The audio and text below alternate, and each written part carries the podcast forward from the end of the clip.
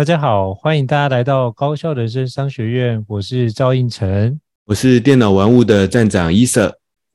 伊瑟晚安。许多人都想要达成的梦想很多，而人生苦短，如何用相对高效的方式进行，进而使人生丰富精彩？高效人生商学院与你一起前进。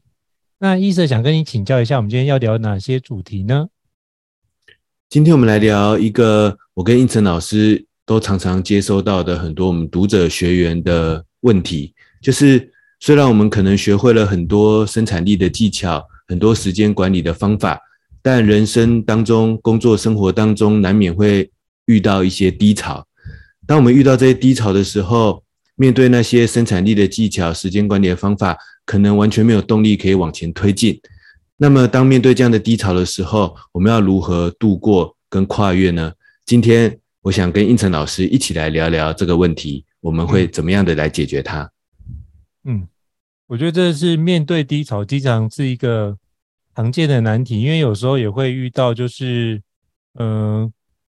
在做很多事情的时候，也会有如何去跨越这件事，而且有时候遇到难关，也会遇到瓶颈。那我想请教伊瑟，那你通常面临到这样低潮状况，你怎么去克服这件事情呢？我想先跟各位听众聊一个小故事，是我的读者的故事，也是我自己常常发生的故事，那就是低潮一定会来。就即使我们有再厉害的生产力技巧，再厉害的时间管理方法，即使我们现在正在做的很成功的事情，但是低潮有一天也会出现在我们的身上。因为我觉得在真实的人生当中，其实我们常常就是处在这样子的一个起起伏伏的状态。我还记得我几年前曾曾经收到一封香港读者的来信，他说他原本在工作上呢，常常觉得自己每天都是瞎忙的状态，然后。他后来在网络上想要寻找很多生产力跟时间管理的技巧。有一天，他就找到了电脑玩物我的这个网站。他在这个网站上发现了很多，包含怎么使用 Evernote 来做自己的人生管理，然后包含怎么样去做时间管理的安排。他把这样一套方法用在他的工作生活的流程当中，开始养成一些早起运动的习惯，开始懂得怎么安排自己工作上的生产力。他觉得，诶。他好像人生有了改变，他不再觉得自己每天都是瞎忙，然后觉得自己每天都过得很有动力。可是他写信给我的原因，是因为又这样子经过了一两年之后，那时候刚好碰到疫情的关系，他发现他的工作情况产生了某些原本不会出现的改变，于是他发现好像原本的生产力方法忽然好像用不上了。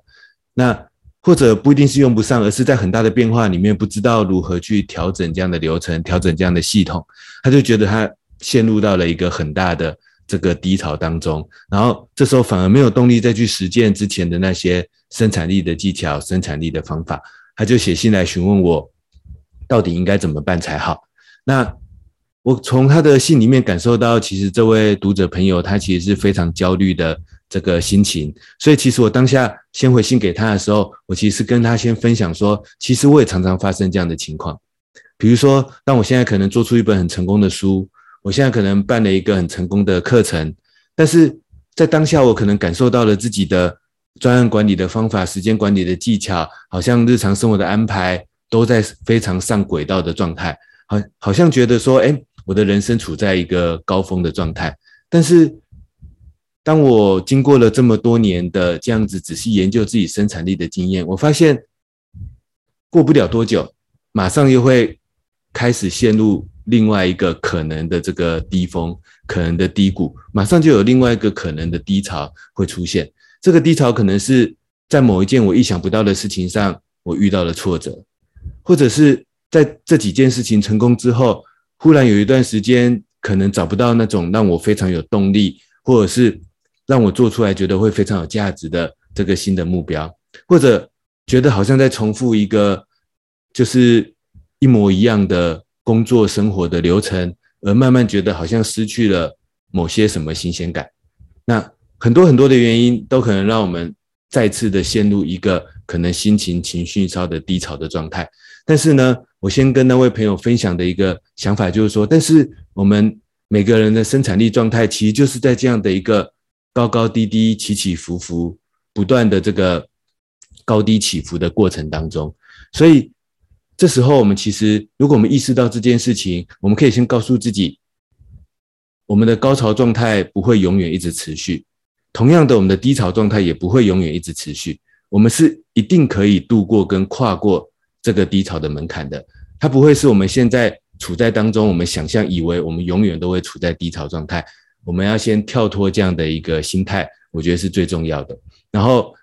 这时候去回想一下，诶，其实我不久之前曾经也做成功了某些事情啊。再往前回想一下，在我要达成那个成功事情之前，我是不是也曾经有过一些可能有一点点痛苦，有一些焦虑，有一些烦恼的情境呢？然后再往前想一点，诶，其实我更早之前也曾经成功做了某些事情。这时候一回想，就发现啊，原来我们的人生生产力流程就是在这样子的高高低低、起起伏伏的状态上，然后呢，不断的往前前进。所以这时候，或许我们可以先告诉自己一件事情：这个低潮会过去的，而且甚至呢，当一个低潮出现的时候，或许正是我即将迎来下一个高潮的这个机会。跟着跟或者是下一个高潮的时刻，甚至大多数时候是这样，因为当一个低潮出现的时候，我们会更容易去意识到我的工作生活中可能出出现了哪些我还没有解决的问题。那这时候，当我为了跨过这个低潮，我去具体的解决这个问题之后，这个代表什么意思呢？代表。我在我的工作跟生活中为自己创造了一个新的价值，产生了一个解决问题之后新的成就，那就是我的下一个高点，我的下一个高峰，我的下一个高潮。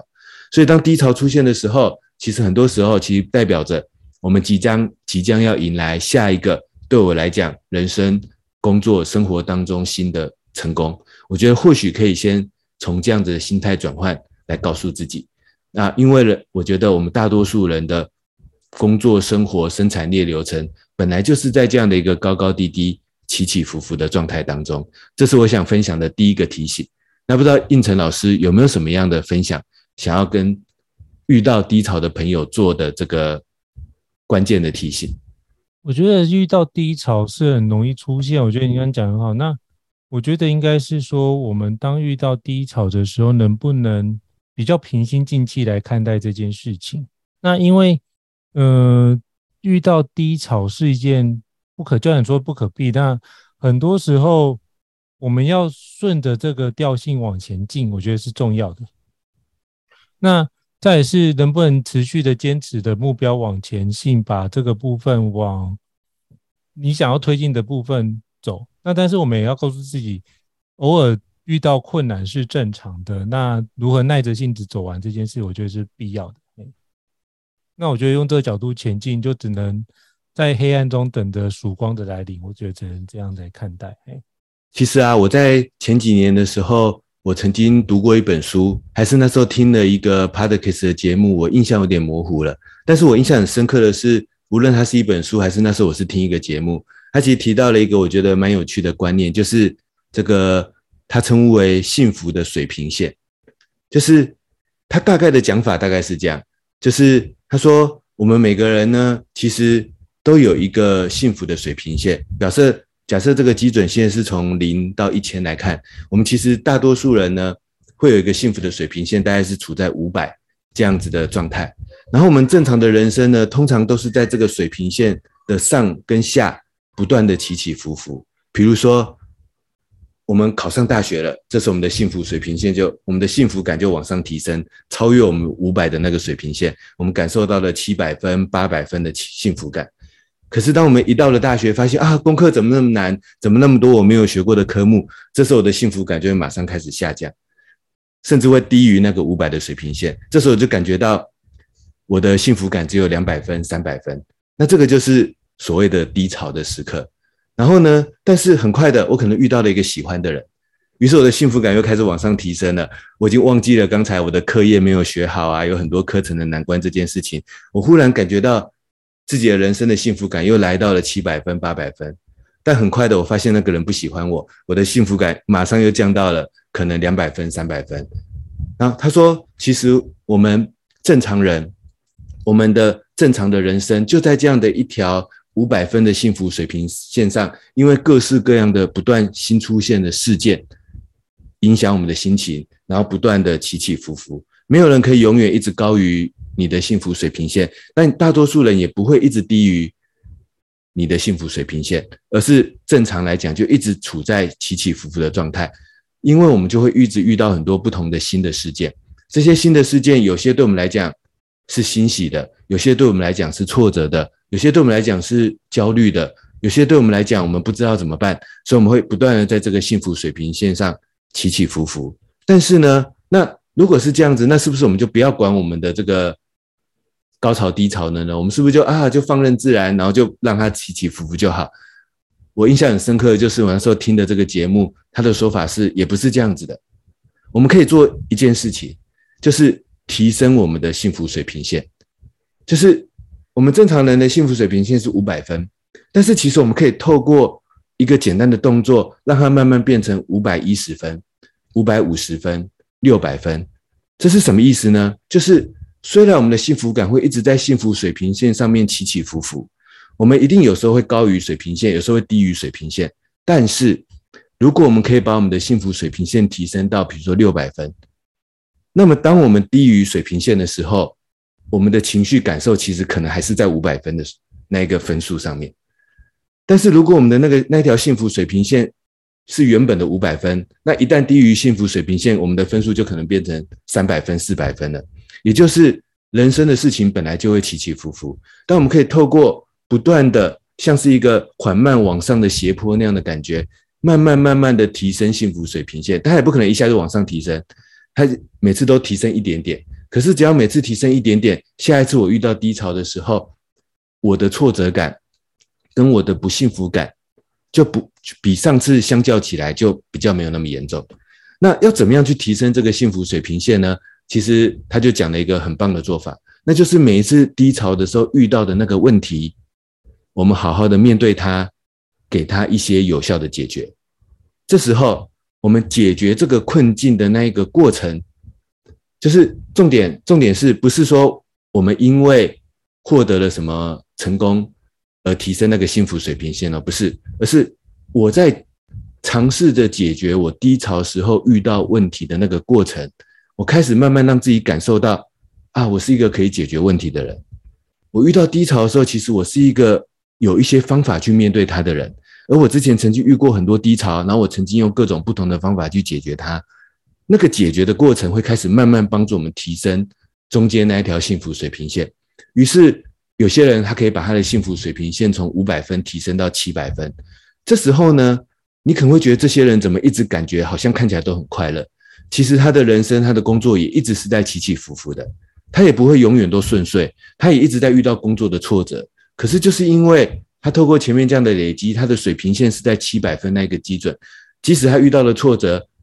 他的情绪下降了，他下降之后可能还还是五百分，还是我们一般人的那个幸福的标准而已。所以呢，我觉得，哎，那时候我听到这样的一个概念，我自己还在我的笔记中画出了这一个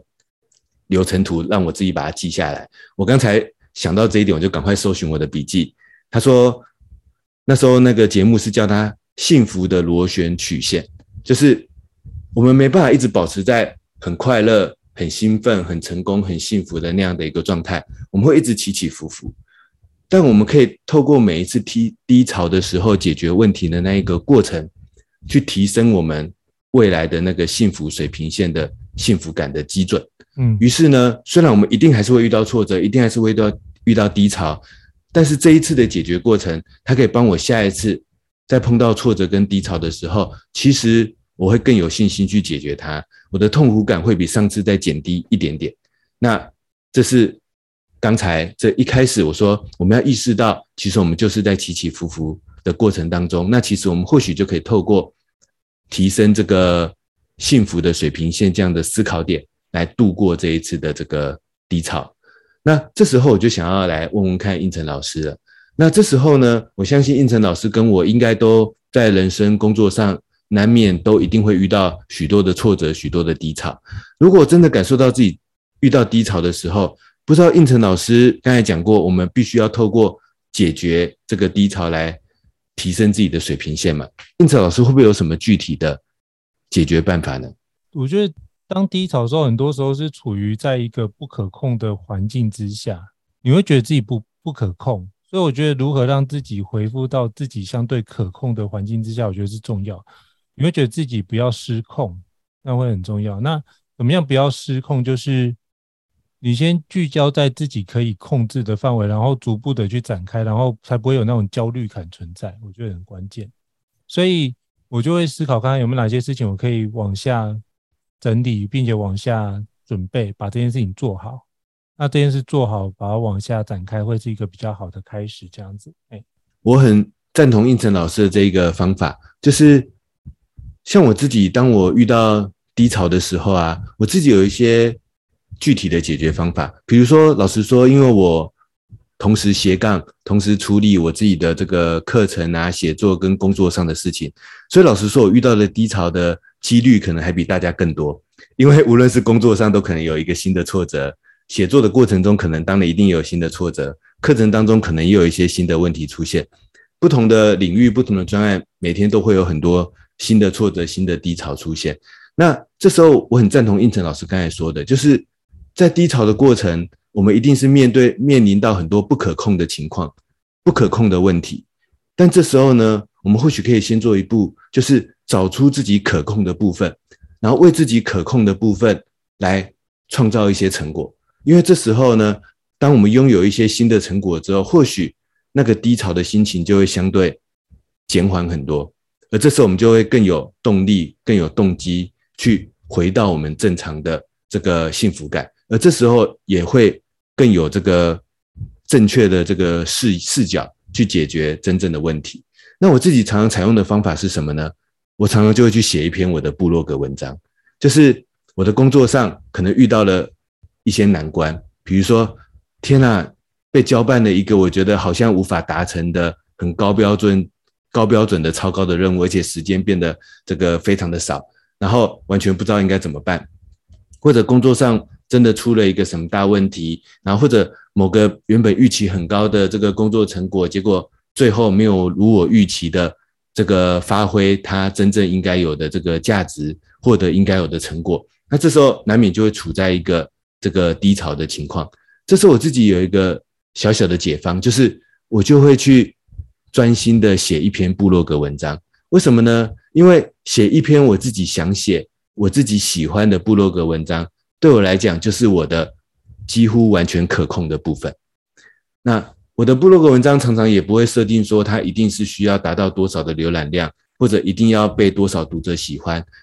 我写了这么多年，慢慢。不会有这样子的设定，我反而是写我自己真正想写的，然后我自己真正想要分享的某些内容。那我觉得这就是我一个完全可控的部分。那当我自己遇到一些低潮的时候啊，我反而会让自己先跳出那些不可控的低潮的事情，然后我就给自己两小时，或者就给自己三个小时，我找一个我真的很想写的题目，可能之前因为什么原因还没有写出来。我现在好好专注的用这两小时、三小时把这篇文章写出来，即使其他的事情很紧急，即使即使其他那些让我陷入低潮的困难的事情，可能还不一定能够解决。这时候可能心里焦虑着怎么办？怎么办？他还没解决。不过仔细想想，当我在低潮、我在焦虑的过程当中，他也还是没办法解决啊。所以，与其让这些时间浪费掉，这时候我反而会放下那些事情，然后。找到我自己可控的那一部分，就是我可以好好写一篇我很想写的一篇部落格文章。然后呢，我用这两小时、三小时把它好好写出来，然后上架到我的电脑玩物的网站。我做完这个动作的时候啊，我发现在我很多次的经验里面，它反而让我会觉得好像喘喘过去一口气了，就是好像刚才那个非常焦虑，好像觉得自己一事无成，好像觉得自己。很多事情都失败了，很多事情都卡关的那个心情，好像暂时消失了。因为我起码写完一篇我很想写的部落格的文章了。然后，而且这时候，当这种心情消失的时候，我回头去看那些不可控的问题的时候，我反而可以冷静下来，好好用一个稍相对理性的角度去找到里面我可以解决的方向，或是有勇气去面对这个问题，然后去跟我的客户讨论真正的解决的办法。我就发现，我就可以。跨过低潮，原本跨不过去的那一个下一步行动了，所以这是我呼应应成老师刚才讲的，找到那个可控的部分去处理。那有时候可控的部分是就在你的问题本身，那就很好。但有时候可能不一定在那个问题本身。我分享我的一个经验，就是我这时候就会去写一篇文章。所以这时候啊，或许我们每一个人都应该为自己，在我的人生当中准备一种事情，是它是我完全可控，而且我有兴趣，而且做完这件事情呢，对我来讲是有小小成就感的事情。我随时都可以做它，准备好这样的事情，然后当自己遇到低潮的时候，这件事情就是我要拿出来，在这个当下。身为作为我一个可控的部分，让我好好去处理它，为自己创造成果。那或许这就可以在在其中一种角度上，帮我们度过低潮的时候那种什么都做不了的这种心情。不知道胤丞老师有没有类似这样子的技巧，或是有准备类似这样的事情呢？我觉得我那时候会从很简单的事情可以入手，就是比如说。两分钟就可以完成的事情开始做，比如说寄一封 email 出去，哎，就觉得哎，好像这件事情是可以完成的。然后倒一杯水，然后打个电话问某个事情，如果这些东西都可以顺利完成，我就把它代办清单，把它打勾，那就知道说这件事情可以如何往下推进，这样子，哎，那就可以把很多的事情展开，有个面向，对。那我觉得这件事是比较好的一个做法。那再就是，呃，我通常会透过这件事完成之后，然后给自己肯定说，哎，其实事情没有那么不可控，然后我可以往这个可以迈进。那起码我直接先把那个主控权也掌握住。那在思考的是，那我接下来还有没有哪些低潮是需要克服的？那我觉得很多事情是。会需要去面对，那很多事情是不容易的。那知道不容易，那怎么往下展开是需要。那我就想说，那我也想象一下，就是当我完成这件事的时候，我会有什么样的状态？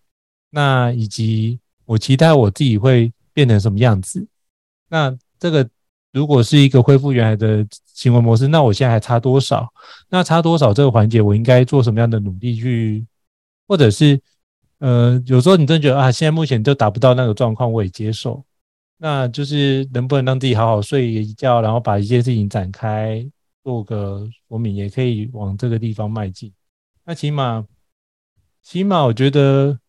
我觉得好一点很重要，就是你要肯定自己的努力，把这件事情给掌握。就是虽然说我在低潮，可是我还是有努力的要往前进。那我觉得这件事情是关键。嘿，对，我也很赞成胤丞老师的这个方法。而且这个可以呼应我们前几集一直提到的，就是在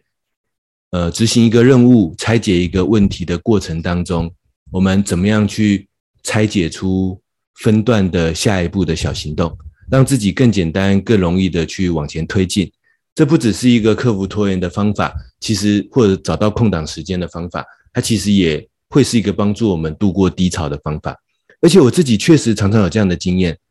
面对一个再难解的问题，一个客户的可能他的这个责难，或者是客户提出来的一个很困难的这个要求，那那个问题我可能当下真的无法解答，或者是遇到很大的挫折，当下真的这个觉得自己遇到了一个很大的低潮。但是呢，有时候我或许就是我自己也是常常就是先静下心来想想看，所以我现在自己唯一可以做的。简单的下一步到底是什么呢？那我这时候我常常发现，可能就是，或许我就是要先发一个讯息，然后好好先跟客户这个道歉，然后再询问怎么样的解决办法，或者我好好先想几个可能的解决方案，然后写一封真诚的信，然后去想想看这个接下来到底可能可以有什么解决的办法，可能。这时候问题还不一定能够解决，后续要解决这个问题还有很多事情要做。可是发出那个讯息，写出那封信，啊，我觉得常常做完这个动作之后，那个低潮的那个觉得好像事情完全不可为，好像这个难关这个坎我永远跨不过去的那个心情，其实就消失了。就是这就呼应我们一开始讲的。低潮呢，这种情绪其实就是它是在一个幸福的水平线上面，它只是一种一直起起伏伏的心情。我们即使做一件事情很成功，但是成功到了一个顶端之后，当它没办法继续往下往前再多加十分、多加二十分的时候，其实我们心情就很快就掉到那个低潮的心情点了。所以这个心情其实我们要意识到，它是一种情绪的起伏。我们需要的是采取一些行动，让这个心情呢，会因为我那个行动的往前推进，而它再次回到了这个幸福感的水平线上面，或者甚至。又再次回到了幸福感的高点，这时候让我更有动力的去把这件事情往下推进。那这个呢，我觉得就是度过低潮的一个很好的这个办法，或者甚至是有时候可能不一定是说我一定要发出一封信，或者是一定要把这个任务往下推进下一步。我自己其实还有另外一个做法，就是我会好好把自己目前这个低潮的心情、想法，我要解决的问题，我就好好在我的笔记系统里面。把它写下来，我觉得这时候我们拥有一个这个稳固的笔记系统，其实蛮重要的。就是当我自己遇到低潮的时候，如果说前面刚才我自己讲的那一个写一篇小小的文章，让我觉得诶，我自己还是可以做一点事情的，让我的心情能够回到这个幸福水平线的上方。如果这件事情做不到，那如果说我要写一封邮件，发个讯息，做个简单的行动。我也想不出来到底有什么可以做，确实有时候可能真的是这样。那这时候我会选择第三种做法，就是，那么我现在遇到问题的是哪一个任务呢？比如说我现在遇到问题的是 A 任务，导致我遇到低潮。比如说我正在规划一个课程，可是规划到卡关了，然后或者招生不顺利，或者怎么样，然后让我觉得，哎，好像遇到了一个低潮点，然后好像觉得这件事情不可为。那这时候我就会好好拿出那个课程的笔记。这时候呢，我不知道怎么解决办法，要怎么解决它，但是我会好好把我现在脑中觉得没办法解决的问题是什么，好好把这些问题写下来。我觉得呢，做这个步骤，做这个书写的步骤，把脑中那些焦虑的想法、焦虑的心情，把它写出来，把它转化成我未来。想得清楚的时候，需要去解决的问题，我觉得这个动作，这个书写的动作，其实可以很有效的帮助我们，把自己从低潮的情绪拉回正常的幸福感的水平线。就他当然也不会帮我们达到高潮，因为这个是我要能够解决问题、创造成果才能够达到的。但是它起码可以帮我从那个低潮的低谷往回拉回我的正常的一个心情的水平线。因为啊，我觉得这其实就是。我们这种笔记或者是第二大脑系统的一个很有效的地方，焦虑留在我们的大脑里面，我们只会越想越焦虑，在我们的脑袋，在我们的心里面不断的钻牛角尖。这时候最好的方法是什么呢？把它倒出来。那有的人呢，可能是会对别人倒出来，诶，这有时候也是个好方法，就是我们会对别人抒发我们一些比较这个不好的情绪，然后。但是有时候你不一定有这样的一个对象去抒发这个情绪情绪嘛，那这时候你就拿起你的笔记，好好把这样的心情是什么造成我的低潮，是什么问题要解决，好好的把它写下来，移出你的脑袋。你试试看这样的步骤，这时候你常常那个低潮的心情就跟着你写下来的文字，也就移出你的脑袋，常常会有这样的效果，而且你反而会更容易具体的看出你要解决的问题是什么，帮助你更有效的这个。往前推进，所以或许或者有时候，你也可以试试看这样子的，把我的低潮的情绪要解决的问题到底是什么？我解决不了，那没关系，我就把它写下来。那这个步骤，我觉得也是常常可以跨过低潮的一个这个关键的步骤。那不知道应成老师还有没有什么想要补充的这个方法或者是建议呢？我觉得你这边讲的都很完善。那我觉得应该反过头来可以思考一下，就是，嗯、当我们处于可控的环节之后，我觉得可以多多的去看到我们在低潮的情绪状况的时候，那些还在持续支持我们的相关的人事物，我觉得还蛮关键的，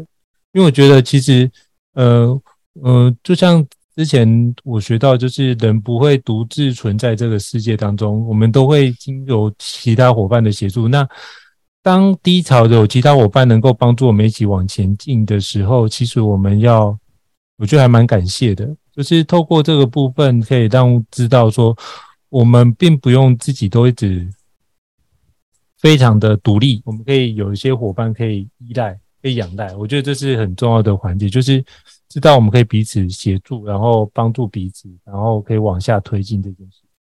所以我觉得这这个部分，我就很感谢有一些伙伴可以帮忙我，可以把这件事情有效推进。这样子，我也很赞同应成老师的这个方法。像我有时候自己，比如说写书，像之前写《防弹笔记》这本书。有时候写作遇到低潮的时候，觉得啊自己怎么没办法写得很好呢？怎么这段时间写的东西都很不满意呢？这样的想法的时候啊，我其实会做一个动作，就是我会把我的老婆抓过来，然后把我的想法跟她说，然后问她说：“哎，你觉得我这边这样子写，你觉得到底可不可行？你觉得你看到的问题可能是什么？然后有没有可能这个我如果怎么写，可能会不会有可能会比较好呢？”其其实就是找一个你的伙伴，有一个倾诉的对象，我觉得这个还真的蛮重要的。然后工作上当你也是，有时候跟你一起合作这个专案合作任务的伙伴，你们虽然彼此有分配一些任务，但是呢，在这种时刻，你也不是要他来帮你解决你的任务，那你也不是说要要他来帮你想到解决办法，有时候只是把你的脑袋中，其实就跟我刚才写下笔记的方法很像，但是有时候。写下笔记这个方法不一定对每个人都有用，因为有些人他必须是把这件事情要对某个人讲出来，但这个讲出来的过程，我觉得大多数时候不是要别人给我们建议，因为老实说，别人也没办法帮我们解决这个问题或做这件事情，但是是我们把心中的烦恼跟问题，就像写笔记那样，我们这次是用语言把它白纸黑字的讲出来，让另外一个人可以倾听。那这个过程本身其实也常常会帮助我们度过这个。低潮的情绪，甚至在一边分享一边我自己这个说出来的过程当中，我可能就想到了一些或许可以进一步再去往下做的行动了。那这样子找到那些可控的部分，那这个低潮的情绪或许也就会慢慢的这个度过了。那当然，如果你可以找到一些他可以跟你说啊，这个我也遇过啊，啊，这个没有关系啊，我可以理解你啊，能够是这样子跟你回馈的。伙伴或者是朋友，当然是更完美的，那当然是一个更好的这个情况，他就可以更帮你度过这样子的一个低潮的情绪。那这种时候啊，我又想到说，补充胤丞老师刚才讲的，胤丞老师刚才提到了一个重点是说，其实呢，当我们自己遇到低潮的这样的心情情绪的时候，我们其实应该不要只看到我们自己，回头看看我们的四周，我们的四周其实还有很多事情它在继续的运作当中。这些事情可能跟我有关，我们四周还有很多其他的人，他们其实还是跟我们维持着很好的关系，他们随时正在准备着帮助我们，只是我们如果没有主动的去伸出我们的这个需要帮助的手，他们也不知道他们当下需要给我们资源，所以我们可以主动的去寻求一些帮助。但是从胤丞老师的这段分享，我想到的另外一个想法是说，所以其实啊。我们平常或许还有另外一个角度是，我们可以平常随时帮自己准备好一个我可以做的各种事情的一个我的任务目标的管理系统。就是比如说，我们平常就常常把我很想做的一些事情，我很想推进的一些任务，他的想法，他过程当中遇到的什么问题，然后他的一些规划，他的一些计划，我们都把它整理下来。可能整理在我的笔记系统当中，可能整理在你的专案管理或代办清单的整理系统当中。但是我的意思就是说，平常我们准备一个系统，它一直累积着我们正在做、想要做、做到一半、规划到一半的各式各样的目标跟任务，准备好这样的一个累积系统，我觉得也会在低潮的时刻给我们很大的帮助。因为我自己也常常是这样子的，就是。比如说，当我在 A 这件事情 A 专案上面遇到低潮的时候，我其实还有一个习惯是，我常常会打开我的这个目标跟任务的笔记系统，去看看除了 A 这件事情，我现在到底同时在进行的还有哪些事情。那这时候我常常就会发现，第一个，我其实有可能在其他事情上其实还做得不错啊，只是我一瞬间刚才不小心被我的某种低潮的情绪蒙蔽了。那或者另外一种情况是，有些事情我可能之前规划到一半，做到一半，只是我不小心忘记了，因为我可能这段时间一直投注在 A 这件事情上。但现在 A 这件事情卡关了，遇到低潮了。这时候正好翻开我的系统，让我发现，哎，其实之前有一件做到一半、规划到一半的事情，其实那时候做的还不错，说不定这时候就可以把那件事情拿出来。在低潮的时刻，假设 A 这件事情我当下真的无从着手，我把另外那件我之前做到一半，而且我有动力，我想做的事情，把它拿出来，现在推进看看，那说不定也可以帮助我们创造一些成果，然后度过那个低潮的情绪。也就是我们平常有没有准备一个系统？这个系统可能是个笔记系统，可能是一个你的一个待办清单的系统，都可以。但是就是说，你有没有准备一个系统？是当我遇到低潮，当我不知所措，当我不知道做什么的时候，我打开这个系统，这个系统会展开我的几个目标，展开一些我遗忘的，对我来讲有价值的任务，然后可以让我继续往下推进。那我觉得，如果我们帮自己有准备好这样的一个系统，也可以帮助我们在这个低潮的时候，让自己呢能够更容易的去跨过这个低潮的相关的门槛。我觉得你刚刚讲的很多环节是说，我刚刚沉浸了一下，是说，嗯，那个表示说你那个门槛其实是可以跨越这件事情，然后把它展开，然后我觉得你就是降低这件事情是。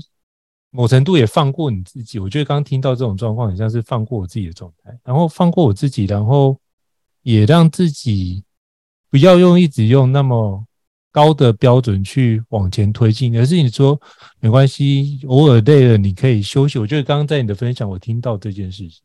你某程度有告诉自己这种状态，然后说好，那偶尔休息一下，等你养足精神，那我们再往前进。我觉得你某程度有这样给自己的一个暗示跟鼓励的存在，我觉得这样是自我肯定是是有的。我刚刚从你没有听到这样的感受，对，我确实就是从这样的角度来帮助我自己去跨过这个低潮。那但是这也不是说我们要去回避问题，那一个让我造成低潮的那个问题，它也是需要被解决的。只是说，我也发现，当我们正处在一个低潮的心情情绪底下，我们。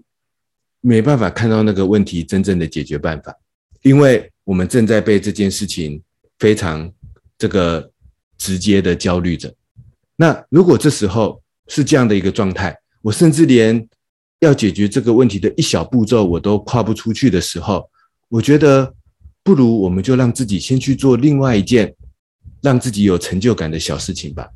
或者不如就先找另外一个目标再推进一小步吧。但这不是。要放弃现在让我们遇到低潮的这件事情哦，而是我们透过刚才的这些小步骤，其实是让自己的心情回到的那一个正常值。一旦回到了正常值的时候，其实我们的视野就不会被那种焦虑、挫折的心情蒙蔽了。这时候你回来看刚才那个遇到或者前几天这段时间遇到低潮、挫折的那件事情的时候，或许我就会有动力、有勇气去推进其中的一两步小行动。然后让这个问题开始进入这个开始可以被解决的这个状态。那我的思考逻辑跟执行的逻辑确实是这样子的，没有错。我觉得这个你的讲这部分，我觉得我很认同你的做法，就是只要往这个逻辑推进，其实基本上就会是持续前进的状态。然后你就会发觉，走着走着，好像就又往前进，推进了蛮大一个距离。然后甚至觉得，哎，其实。我觉得会从质疑自己的状况，反而觉得说，其实我是有能力可以完成这件事情。那你就可以从这个地方往下展开很多的面向。那从这个部分重新建立自己的自信心，然后透过这件事，原来我可以完成这件事。我觉得那一份的自我内在肯定是重要的。那这样走下去之后，发觉我可以透过跨越这样的低潮，慢慢重新建立。比原来可能更强大的内在自信，那透过这个内在自信，就可以帮助我更加稳定的去产出，然后慢慢的去恢复到我原来的状态，甚至比原来的状态更好。所以我觉得这件事情是需要一点时间，然后也不要给自己太复杂的压力去往下展开这个环节。这样，对，就是我觉得虽然我跟胤丞老师在这个高效人生商学院当中，看起来我们都是。前几集一直鼓励大家去面对问题、解决问题、处理任务、执行任务，初衷确实是这样子，没有错。但有时候呢，处理心情其实也是很重要的一个任务。那我觉得，当我们真的是处在一个低潮的情绪的时候，它可能已经不只是一个小小挫折的时候。这时候，我觉得真正关键的是如何让自己的心情回到正常值。因为我也曾经有那种处在低潮的情绪很长的一段时间的这种经验，所以我知道在那样的情况底下，很有可能是不是我不知道怎么解决那个问题，而是我真的就是什么都做不了。可是这时候，如果当我没办法从一些其他的角度去找到一些有成就感的小事情来把它完成，或者是把其他目标继续往前推进的时候，很有可能我会呈现一种完全自我放弃的这个状态，很有可能这个低潮的情况会一直持续的非常非常的久，然后会陷入一个一直走不出来的这样的循环当中。那这时候，与其如此，还不如我放过今天。但是我今天让自己充分的去完成一件我原本很想做的事情，但是我原本可能觉得自己没有时间，不敢去做，觉得这样会不会很浪费时间？我现在已经在某件事情上挫折了，低潮了，我做不了了，我不如就把那件事情拿出来，我就放过今天，在今天好好花一天的时间把那件事情做好，而且做出的很有成就感。这时候回过头来说不定第二天我会有一个动力。我的心情恢复了，我就可以真正去解决那一个我原本遇到的那个 A 难题，而我不过就是放过一天而已。可是当我如果是真正的处在一个很可怕的低潮的情绪的时候，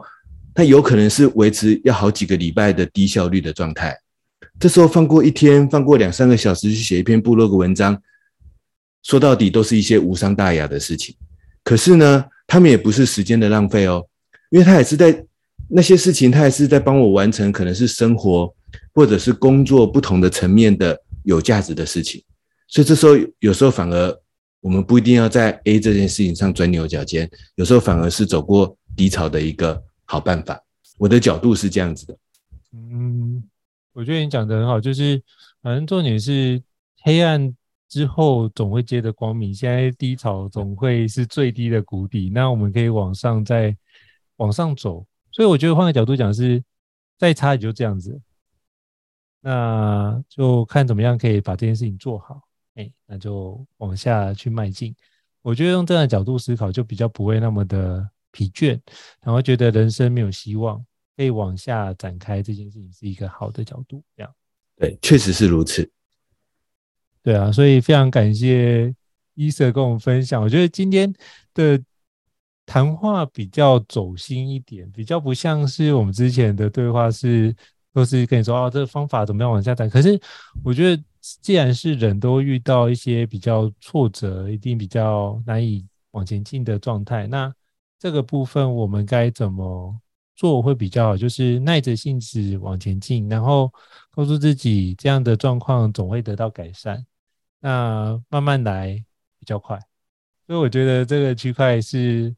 也非常感谢伊瑟跟我们大家分享这么多实用的方法，也希望我们这一集能够提供给大家一些不一样的角度。那如果你觉得这样的高效人生商学院的 Podcast，如果你觉得很不错，欢迎给我们在平台上面按五星按赞。我相信你的鼓励都是我们好的支持前进的动力。那也欢迎帮我们的 Podcast 可以分享给更多的好朋友。那希望可以得到，可以帮助到更多一起在线上一起努力往前进，得到高效人生的一个伙伴们。好，那以上就是我们这一集的高校人生商学院的 Podcast。我是应成，我是电脑玩物的站长伊瑟。好，那希望各位都有收获，那我们就下次见喽，拜拜，大家拜拜。